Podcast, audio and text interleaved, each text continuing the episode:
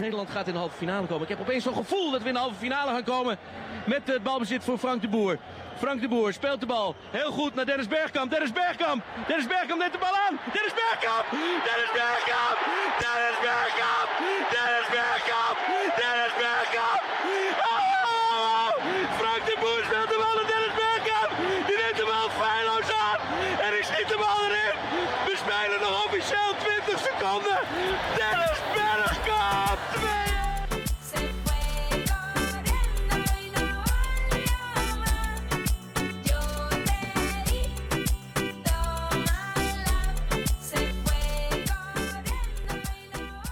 Hola, ¿qué tal amigos? Bienvenidos a este su podcast de confianza llamado Era Penal, donde se toca absolutamente todo del fútbol holandés. Eh, para nosotros es una pasión seguir el fútbol que se realiza acá en los Países Bajos, así que muchas gracias por sintonizarnos o por más bien dicho por descargar este podcast donde quiera que se encuentren. Hoy no va a estar Alex Heredia, cosa que nos da tristeza por eh, algunos compromisos que ya había adquirido. No va a estar desafortunadamente Alex, pero el que sí está es Tim, el ex abuelo Ferhausen. ¿Cómo estás, Tim? Estoy muy bien. ¿Y tú? Estoy muy bien, estoy muy bien. Eh, ¿Estás ah, contento de que por fin el Roda despidió a Jean Paul, a su director técnico, y, y- y, bueno, ahora está su asistente, obviamente, eh, Maurice, no me acuerdo ahorita el apellido, eh, pero, pero ¿qué esperas del Roda? Hablando, hablando un poco de la segunda división. Ahora tiene la oportunidad de decir qué esperas del Roda. Para la gente que no sepa quién es el Roda, bueno, Ro- Roda, un club histórico de Holanda que desafortunadamente para Tim y para todos sus hinchas están ahora en la segunda división. Y Tim y yo coincidimos el partido pasado, el viernes, allá en Kerkrade, y vimos juntos ese partido en el que Roda, no me estoy riendo, ¿eh, Tim? En el que Roda perdió, déjame ver, 5-1 me parece, ¿no? ¿Eh? 5-1 en contra del Den Bosch.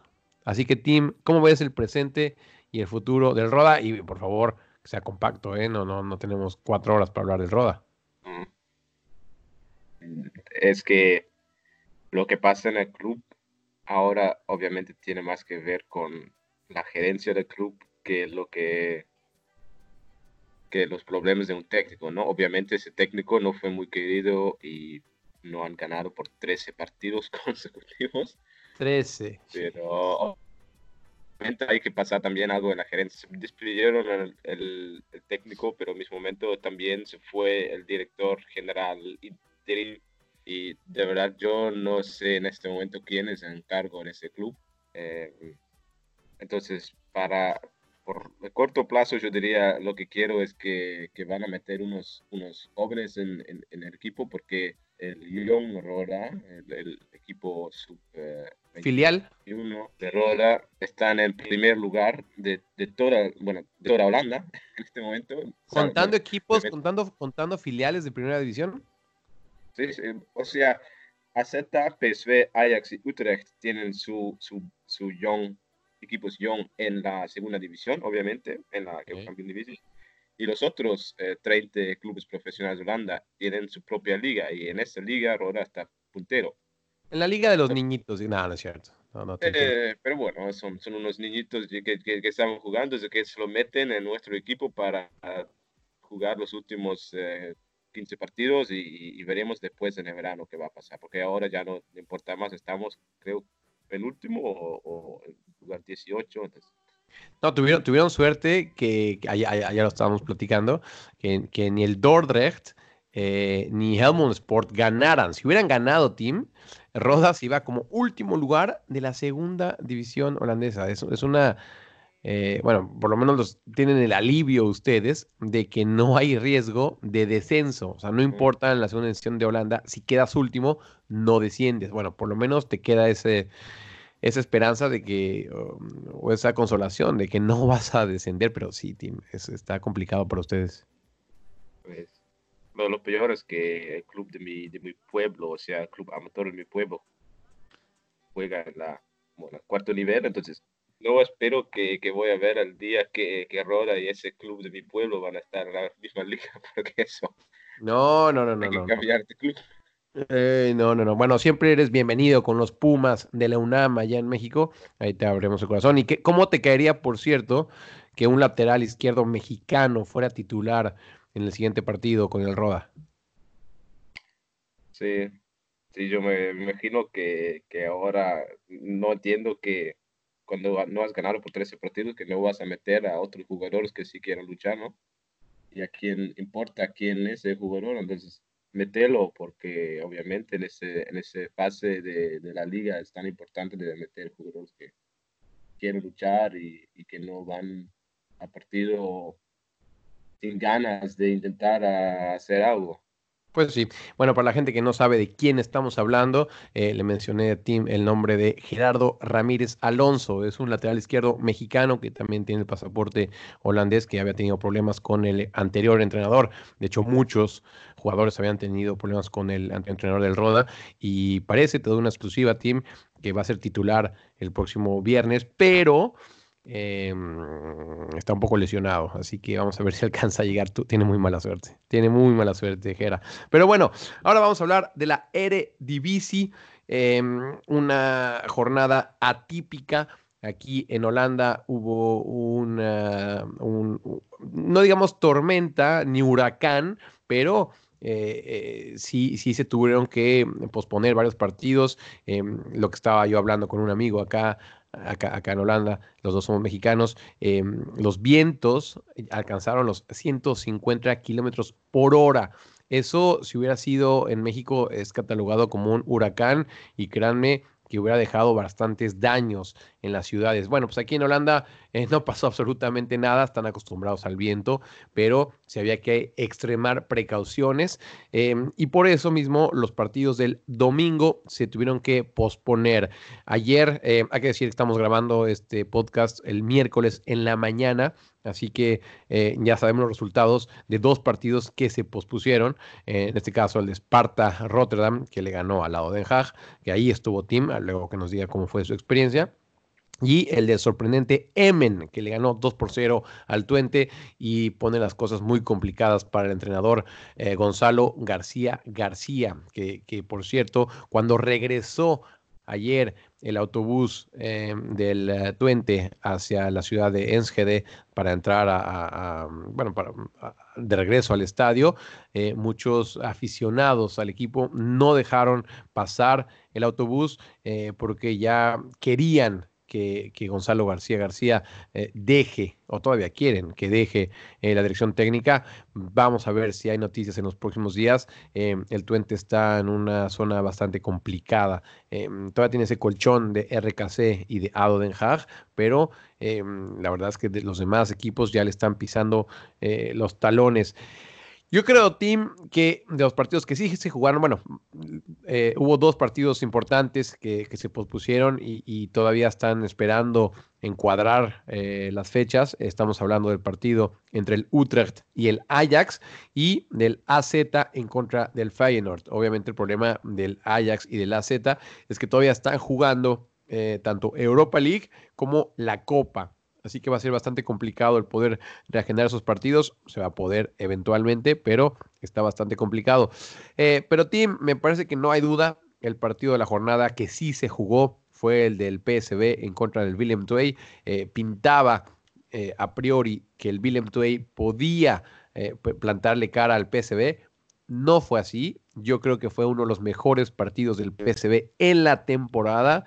Ernest Faber, el director interino, por fin cambió ese 4-3-3 a un 4-4-2 y con eso ya le dio eh, más control de la pelota al PSB y pues la victoria más contundente, eh, por lo menos Tim ya se ve un poco de luz al final del camino para el PSB.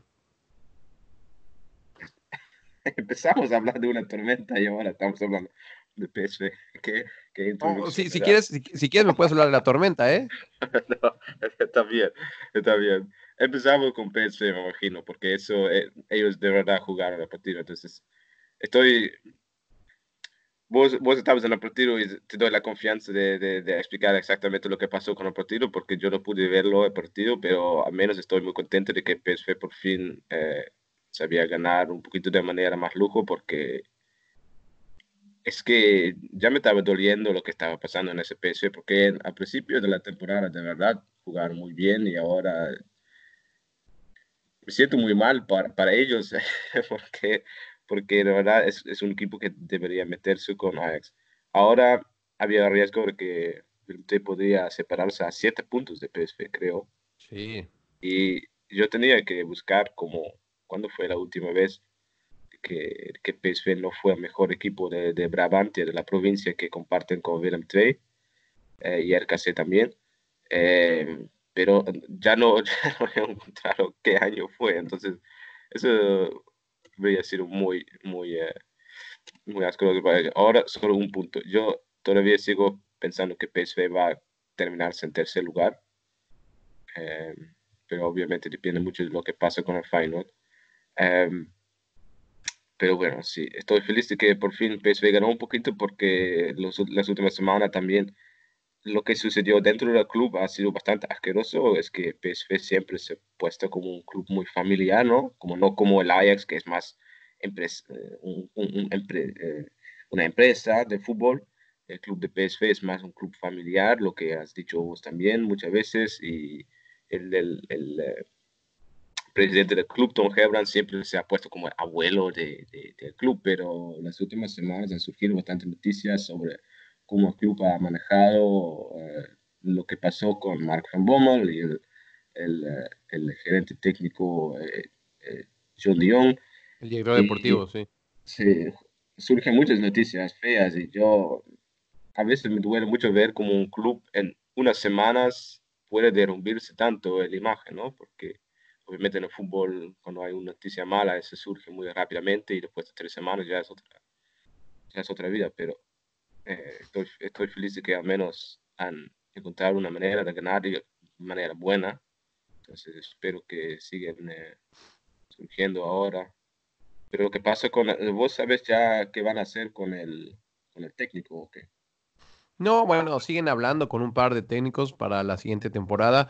Parece que ya tienen ahí algunas uh, propuestas ya bastante firmes. Sé, sé de buena fuente que hace unos uh, meses, cuando pasó lo de Van Bommel, eh, se lo habían ofrecido a Ruth Van Nistelrooy, pero Ruth Van Nistelrooy dijo, no, no, no, por ahora, por ahora no, muchas gracias. Él sabía que si agarraba a este PSV le iba a ir mal, así que si Van Nistelrooy toma el equipo, lo quiere con sus propios jugadores, él armando el equipo. Eh, así que sí es una de las posibilidades en el verano. Ruth Van Nistelrooy ahora es el entrenador del uh, sub-19 del PSB, así que está bastante empapado con todo lo que está pasando. Pero también creo que barajan un par de opciones eh, de, entrenadores extranjeros.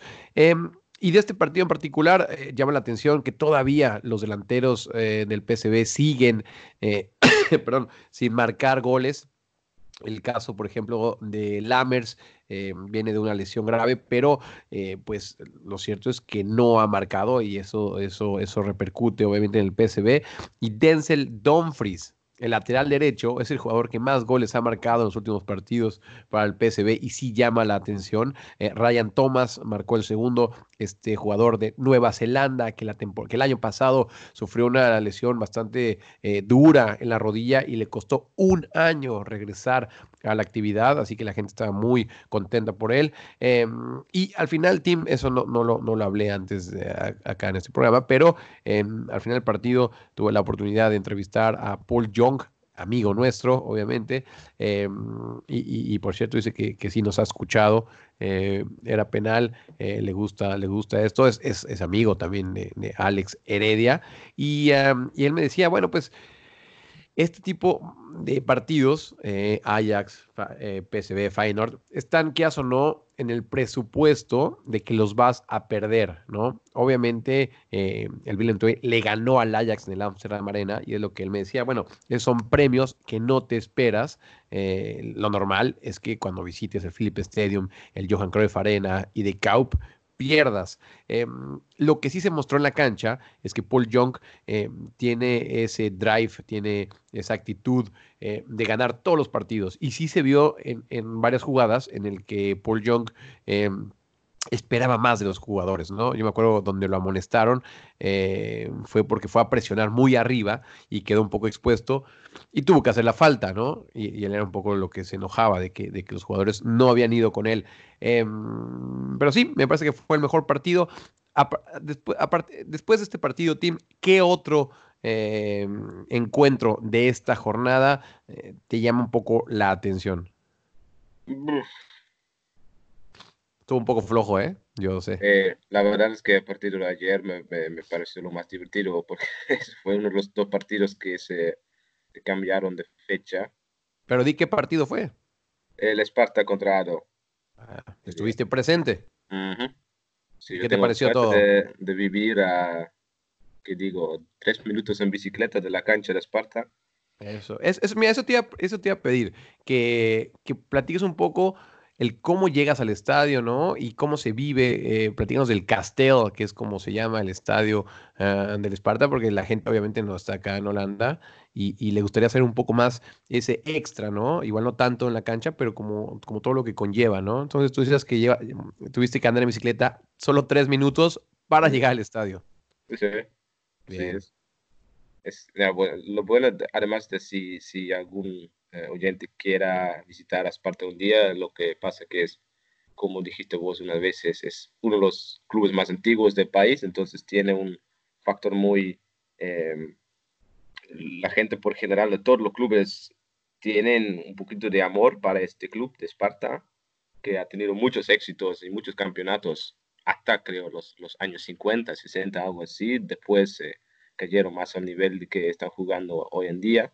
Pero eh, lo- la verdad es que ese club es, es no, nunca hay problemas ahí. Yo, yo vi hinchas de Ado caminando por, lo- por, por, eh, por todos lados, eh, hablando con hinchas de Esparta. eh, además, obviamente no hay tanta, eh, no hay, no hay odio entre las ciudades de Rotterdam y de La Haya, entonces eso... Y, y es, eso- y, es- y hay que decir, Tim, que es muy cerca. eh, o sea, es decir, de aquí de La Haya a, a. Rotterdam es 30 minutos, 25 Sí, minutos, creo. así que realmente llega rápido.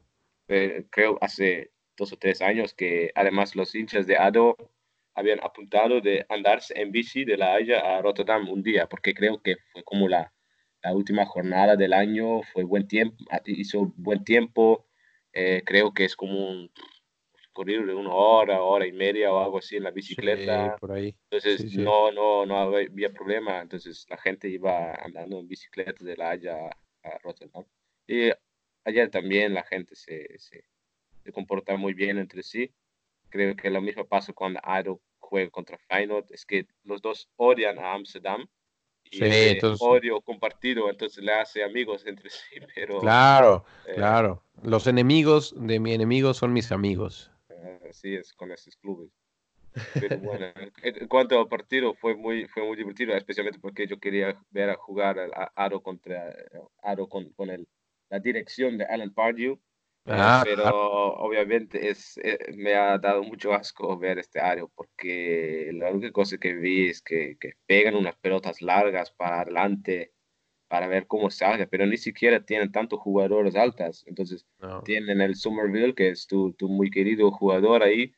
más y un el tipo, el tipo tiene que luchar para recibir una pelota. Es que no, no saben encontrarlo a él. Eh, y le pegan otras pelotas largas ahí, pero no, no hay nadie que sabe tomar la pelota ahí. Es que los dos goles de Aro fueron momentos malos de la defensa de Sparta, entonces tenían suerte de marcar dos goles. Sparta marcó cuatro goles al fin. Eh, Uno de ellos que- de Somerville, por cierto, un error tremendo. Sí, fue un error. ese. No, Aro, Aro marcó el primer gol y toda la cancha pensaba que, que eso, Sparta ya había tirado la apuesta, creo, dos o tres veces. Sí. Y, y muy- creo cinco minutos después Sparta ya empató, después marcaron 2 a 1, ya estaba 3 a 1 antes del entretiempo, entonces fue un segundo tiempo muy flojo. Aro marcó de repente un gol, entonces al, al- momento, creo al minuto 75, hoy ya has explicado una vez lo que existe un- el cuarto de La Haya, tenemos que explicarlo una vez, que es un dicho en, en La Haya que, que en los últimos 15 minutos del partido eh, La Haya siempre da un poquito más Ah, eso sí, déjame explicarlo un poco, déjame explicarlo un poco. Eh, Eso siempre al minuto 75, cuando estás en el estadio del ADO Den Haag, la gente empieza a aplaudir así como loca, aunque no esté pasando nada, porque ellos saben que esos últimos 15 minutos eh, es cuando el ADO mejor juega. Y por cierto, Tim, voy a estar ahí este sábado porque el PSV visita ADO Den Haag y así como tú te puedes ir en bicicleta al estadio eh, en el Sparta, yo también me puedo ir en bicicleta al estadio del ADO Den Haag, hago unos 15 minutos, así que bueno, eh, voy a ser local. Eh, perdió el ADO Den Haag, se complica bastante, eh, está ahí abajo, está en zona de, de, de descenso directo y, y me parece que va a ser muy complicado eh, que salgan de ahí. El Benlo le lleva cuatro puntos y el PEC Zole 5. Así que se le complican bastante a Alan Pardew las cosas. RKC sigue como colero general y obviamente ya tiene eh, el boleto principal para irse a la segunda división y jugar la próxima temporada en contra del Roda. El Ajax, sin haber jugado, quedó como primer lugar, el AZ segundo. Es decir, los primeros tres lugares no cambiaron básicamente porque no jugaron, ¿no? Ajax, AZ y Feyenoord. Eh, Willem Twey sigue en cuarto, pero ya la diferencia con el PSV es de tan solo un punto. Por eso era importante para Willem Twey haber ganado. Eh, era bastante complicado, pero eh, no lo consiguieron. Y hoy, Team, empiezan las semifinales perdón, los cuartos de final, cuartos de final de la Copa. Eh, el AZ eh, recibe al NAC Breda, eh, que también trae una fiesta entre la directiva y los jugadores, eh, pobre club de Breda. Eh, el Vitesse va a recibir al Ajax y también voy a estar ahí presente. Team, yo sé que si nos están escuchando ya el jueves ya van a saber el resultado, pero eh, les platicamos que va a ser hoy el miércoles en la noche. Go Ahead Eagles el eh, equipo de Deventer, si no me equivoco, Team va a recibir al Utrecht, eh, Go Ahead Eagles, obviamente un equipo de la segunda división, y el Herenveen va a recibir al Feyenoord también el día de mañana. Em, rápido, Team, sin, sin meterte mucho, em, ¿quiénes son tus favoritos en los cuatro partidos? Mm, yo diría que AZ no debe tener muchos problemas con NAC. Además, el técnico Arne Slot ha dicho que lo toman muy serio la Copa. Entonces, no, no veo problemas para el AZ, especialmente con los problemas que tiene NAC con los directivos que, que mencionaste. Lo de Vitesse Ajax, bueno, eso es de verdad un, un- partido igual con RFN contra Feyenoord. Esos dos son clubes de, de subtop, ¿no? Vitesse y RFN siempre pueden pelearse con un club más grande, especialmente en casa, especialmente cuando es la Copa y los cuartos de Copa. Entonces, ahí dificilísimo de, de decirle a un club que pueda ganar. Eh, yo, especialmente con Ajax, yo tiene que jugar por la Europa League la semana que viene, ¿no? Entonces yo Sí, creo que van a va a Madrid, viaja a Yo voy a Madrid. ver qué decir, yo voy a decir que Vitesse pueda ganarlo con extra tiempo. Ok. Es un alarga, alargamiento, ¿cómo se dice? Em, tiempo, tiempo extra Eh, o alargue. alargue. Yo, Sí. yo, yo voy a meterme ahí, que Vitesse pueda ganar. Yo sí pienso que Feyenoord va a ganar porque tienen Dick Advocat como técnico. y, y lo de Go Ahead Eagles Utrecht también es, es un, un cuartos de finales para un club de la segunda división. Va a ser durísimo para Utrecht, me imagino. Sí, sí, sí. Eh, pero si marcan un gol. eh, Yo digo Utrecht, pero no me sorprendería si Go Ahead Eagles pueda salvar algo. Bien, bien, bien. Igual no te comprometiste mucho, ¿eh? dejaste ahí como entrever que todo puede pasar básicamente. Em, pero bueno, esos son los cuartos de final. Yo te doy los míos. Ahí te van. AZ, Vitesse, Go Ahead y Herenveen. Ah, esos son mis, mis, mis buenos para pasar a la semifinal. Así que bueno, Tim, vamos a lo que sigue.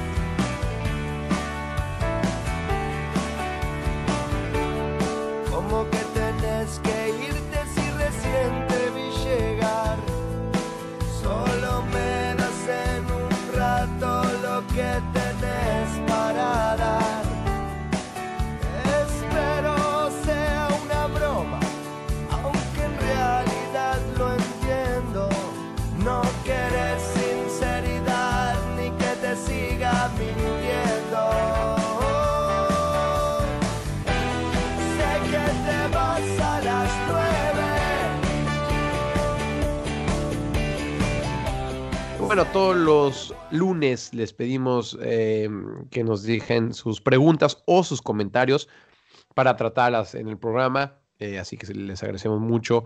Eh, justo ayer, nuestro community manager, no voy a decir quién es, que maneja la cuenta de Era Penal Podcast, subió un- una foto con su servidor, o sea, conmigo, junto a Paul Young, porque así se pronuncia, Paul Young, no Jonch, Paul Young. Eh, en el que me intentó fichar para Willem Tway. No te preocupes, Tim. eh, yo me quedo en era penal. No, no, voy, a, no voy a ser mediocampista eh, de Willem Tway. A pesar de que Paul me lo pidió, no, aquí yo aquí me quedo.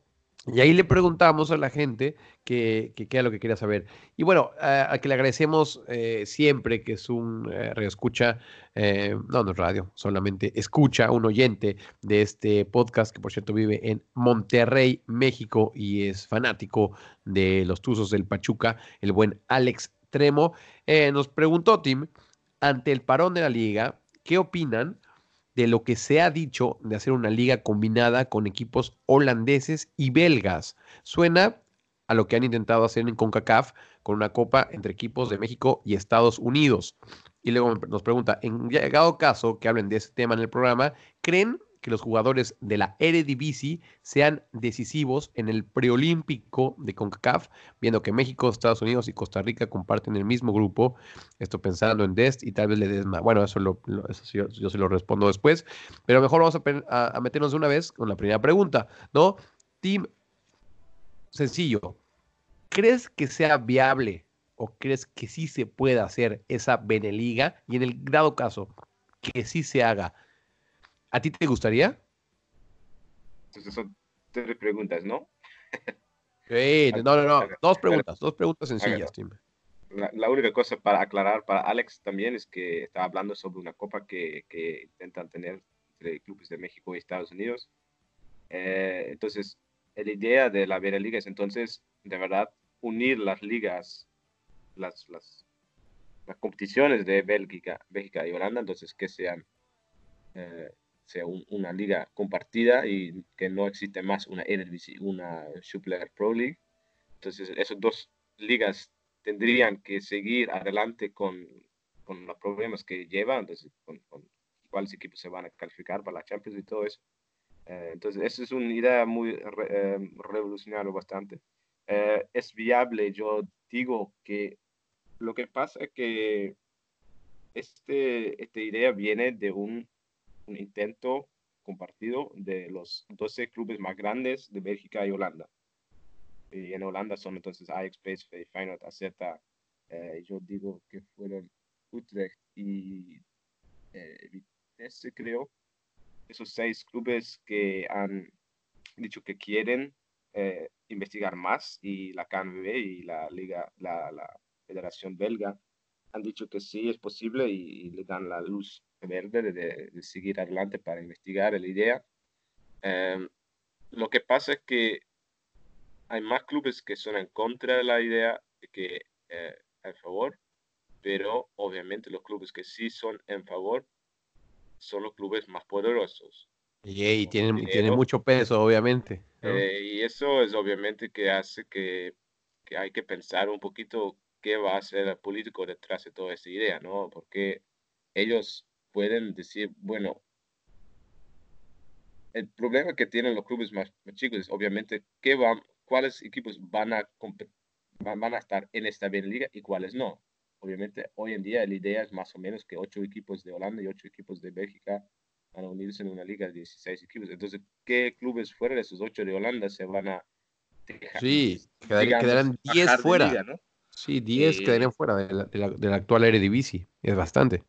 y, y- y hay, que com- com- hay que compensarlos o, o va a haber también una segunda división compartida o va a ser como una, una zona A y zona B que, que los clubes de Holanda se quedan en una segunda división propia. Em, entonces, Mira, na- Creo- na- creo más- que el- te, te- te interrumpo rapidísimo para decir, por ejemplo, si fueran los ocho primeros, eh, los que quedarían fuera sería el Heracles, el Herenfein, Sparta, Emmen, Twente, Fortuna Sittard, Pek Zwolle, BB Velo, Den Haag y Valbijk. Esos son los equipos del 9 al 18. Digamos, jugando un poco, esos serían los que quedarían fuera. Obviamente ellos quieren seguir jugando en la, en la primera división y no les conviene, ¿no? Que, que se sigan. Pero, per- perdón, Tim, sigue con tu idea. Entonces, la idea de la investigación no solo es, es posible inven- inventar una idea de una liga compartida, pero obviamente creo que la idea va a ser más cómo vamos a compensar a los clubes que no van a querer que esta liga exista, porque yo sé que si los poderosos construyeron una liga así, yo siento que va a pasar de verdad, porque tiene lo- los recursos y el poder de, de cambiar la liga si lo quiere. Y yo sé que la KNVB, la Federación Holandesa, sí está muy en favor de esta idea porque Holanda quiere meterse más con los, los- las ligas altas, o sea, los, los cinco eh, ligas europeas más grandes. Y lo que pasó con Ajax la pasaron la Champions es di- divertido y bien, pero es más un... eh, Una excepción, algo Sí, extraordinario. pasa como una vez en 10 años que pasa así y, y en el futuro va a ser aún más duro de, Claro. de- de que eso pasara porque los clubes tienen aún más dinero. Como y- cuando Leicester ganó la Premier League. Exacto. En- en- Entonces, em, ellos en Ajax dicen que, bueno, sí, somos un club holandés, pero queremos más, queremos eh, mantenernos más en Europa, pero el problema es que estamos situados en el país que se llama los Países Bajos y entonces no, no podemos meternos más con los clubes más grandes porque no tenemos la, la- lo- los recursos para establecernos más en Europa. Entonces Sí, es sí, una sí. cosa que hay que pensar. Entonces, ¿qué es más importante de, de- de poder mantenerse, poder pelearse en Europa o posicionarse como un club más grande o mantenerse con la tradición y, y- y identificarse como club holandés y jugar en liga holandesa, todo eso. Entonces, yo en este momento es, es una discusión hablar de Benliga, pero yo veo en el futuro también esa idea de Superliga Europea, que, que es como una liga cerrada con, el, con, con la idea de las ligas en Estados Unidos, con, con NFL o NBA, con, con que no haya la, eh, delegación como... Yo me imagino que eso va a pasar también en el futuro y cuando pase eso, entonces ya no, ya no se necesita más una Beneliga. Ok, y entonces me, me gusta mucho tu capacidad de síntesis. eh, te tardaste cinco, no, seis, siete minutos en responder mi pregunta. Me gusta eso, Tim. Pero a ver, con un sí o no, ¿ves siendo una realidad la Beneliga en los próximos años? Y me refiero a próximos años en unos cuatro años, ¿sí o no? Mm, No, pero después sí. Ok, bien, Sí, bien, en bien, cuatro años yo, yo me imagino que primero van a empezar con una copa, un torneo compartido para aguantar a la idea, mientras que los clubes más grandes discuten un poquito más cómo vamos a compensar los clubes más chicos y tal vez en 10 años vamos a... Todo el fútbol europeo va a ser completamente revolucionario, me imagino, en 10 años, pero si no Eh. exista una Super League, sí creo que vaya a pasar algo como una Beneliga, Ok. menos una copa compartida. Perfecto, perfecto, Tim. Em, y bueno, para la gente que no está por acá en Holanda, hay que decir también que la distancia con Bélgica es muy corta. Obviamente no todo con todo. Si te vas de Groningen a, a Lieja, bueno, obviamente es bastante tiempo, ¿no? Pero en general, eh, en tiempos sí dan, ¿no? Es decir, em, no es lo mismo que, por ejemplo, en México, si vas a jugar de Tijuana con los Cholos y vas a jugar contra el Atlante en Cancún, bueno, pues tienes que ir sí o sí con el avión, no, no, no puedes ir en autobús. Eh, así que bueno, eh, logísticamente se puede. Ahora bien, vamos a ver qué es lo que pasa. Sí, vamos a seguir con este tema porque, porque sí, no se muere en estos meses. Así que bueno, vamos al último bloque.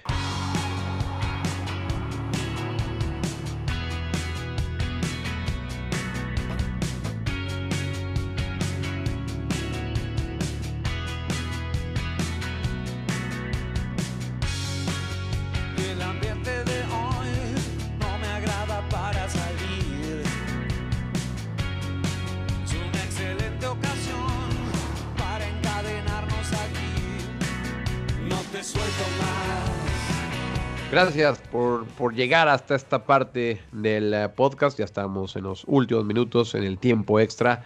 Eh, Tim, échanos tu Twitter, que siempre es complicado saber, pero échalo por acá.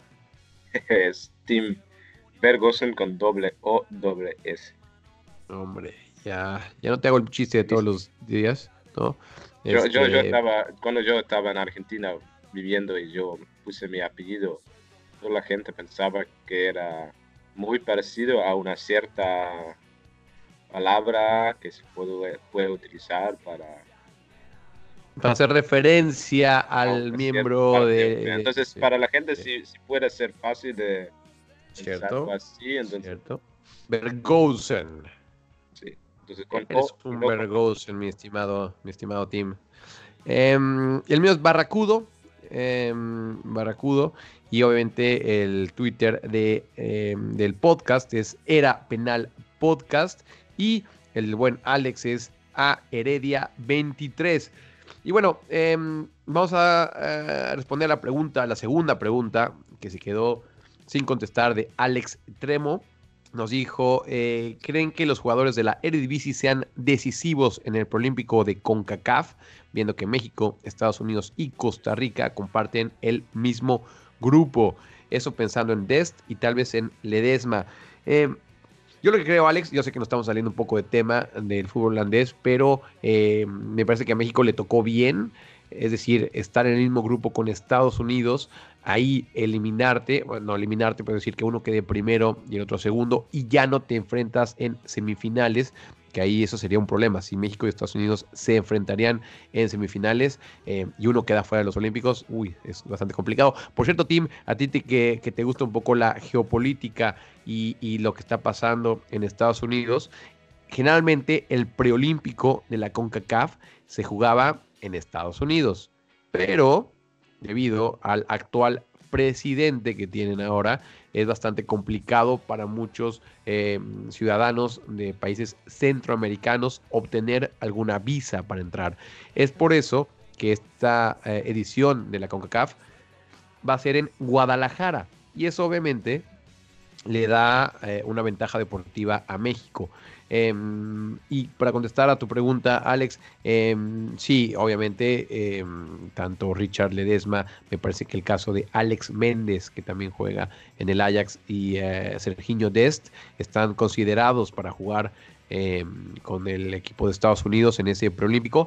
Y eh, te la digo por acá, mi estimado Alex, eh, ya que nos preguntas, yo sé de muy buena fuente que la Federación Mexicana está eh, haciendo todo lo posible para llevarse a Richard Ledesma y, y, convencerlo de que juegue por México. El problema con Richard Ledesma, que juega en el eh, Young PSB, eh, que por cierto el lunes estuve en su partido, también pude platicar con él acabando el cotejo, no tiene pasaporte mexicano. Es más, te voy a decir una cosa, ni siquiera ha puesto un solo pie en México, Richard Ledesma.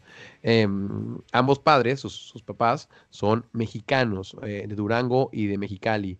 Eh, pero él ya nació en Arizona, nunca ha estado en México, habla español, eso sí.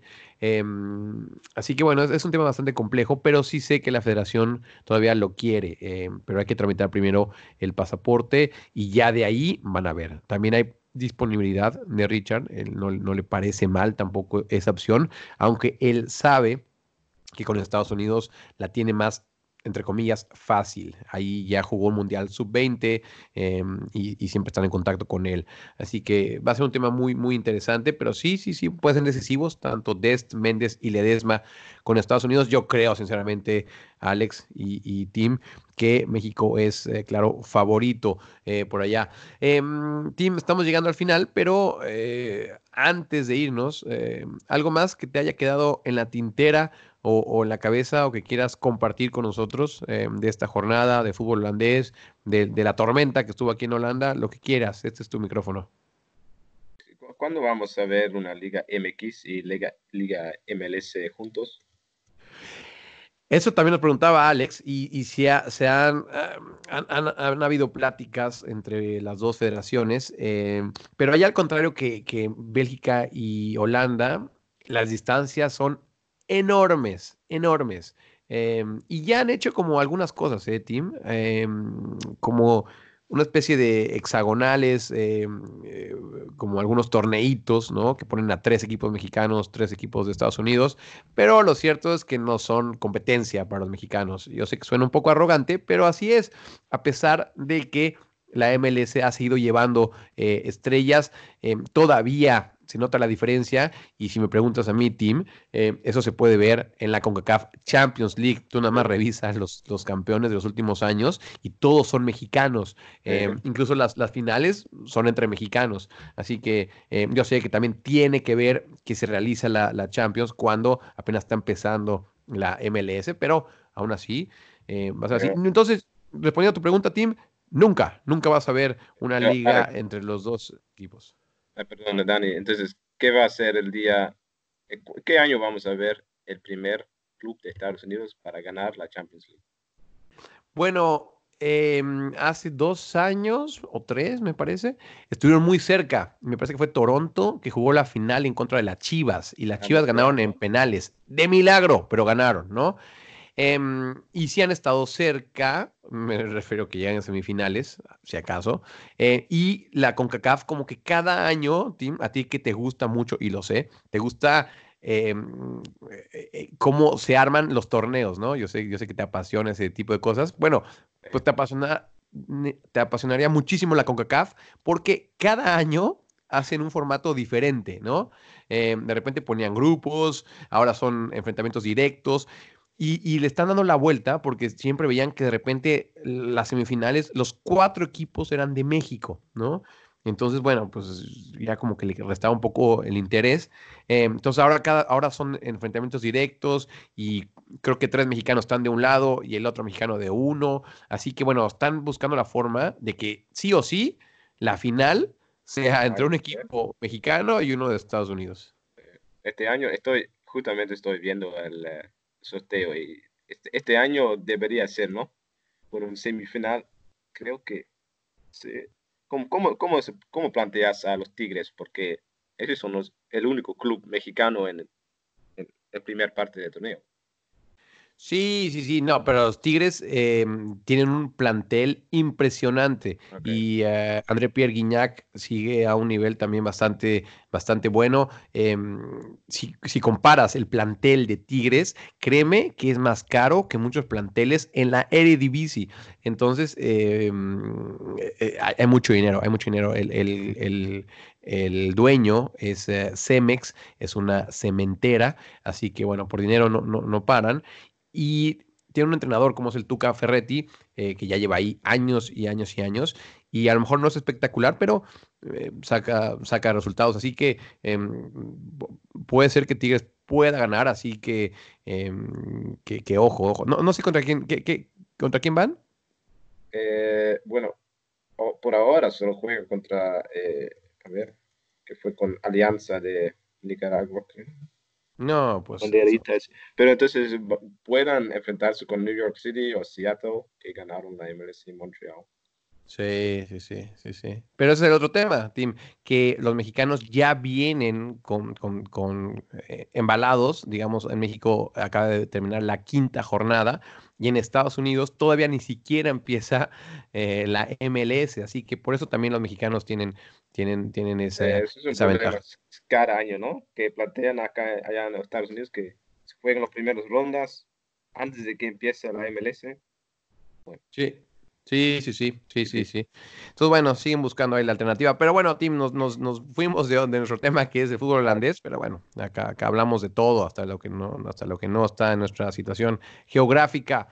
Tim, muchísimas gracias por haber estado acá. Espero que, que le pinte mejor al Roda. Suerte contra The Grasscap. Por cierto, el lunes yo estaba viendo ese partido entre The Grasscap y el Young PSV. Ya les dije que estuve viendo a Richard Ledesma. Y en la tribuna estaba el director técnico del Roda, Maurice. Per Werner, ¿Qué qué? su nombre. Me acuerdo que es Maurice, pero no me acuerdo el apellido. Sí, sí, Maurice Verberner. Ah, ok, ok, ahí está, ahí está, ahí está. Em, así que estuvo ahí analizando al de Grasscap, que por cierto tiene uno de los jugadores, em, le llaman acá fetiche, ¿no? De culto, diríamos eh, en castellano, que es Ralph Seuches. para que lo quiera buscar, ahí googlelo, Ralph Seunches con S, de, eh, bueno, Seunches, y uno lo ve jugando y parece un jugador amateur. Ya la temporada pasada estaba en primera división, estaba con el Velo, eh, lo ven ya con el pelo, pelo canoso, eh, un poco pasadito de peso, pero es un jugadorazo, ¿cierto o falso, Tim? Como el Zen, ¿cómo se llama? El Zen of God. Sí, El The of Dios. God, le dicen acá. Bueno, creo que vamos a ganar. Ah, por fin noto ahí este optimismo. Y bien, me gusta, me gusta, me gusta, Tim. Voy a estar pensando en ti durante, durante ese Roda contra The Grass Cup. Bueno, gente, muchísimas gracias por habernos escuchado y eh, la siguiente semana prometemos que va a estar por acá el buen Alex Heredia y junto a, Tim, el ex abuelo Ferguson. Eh, mi nombre es Daniel Reyes y los esperamos la próxima semana. Hasta la próxima.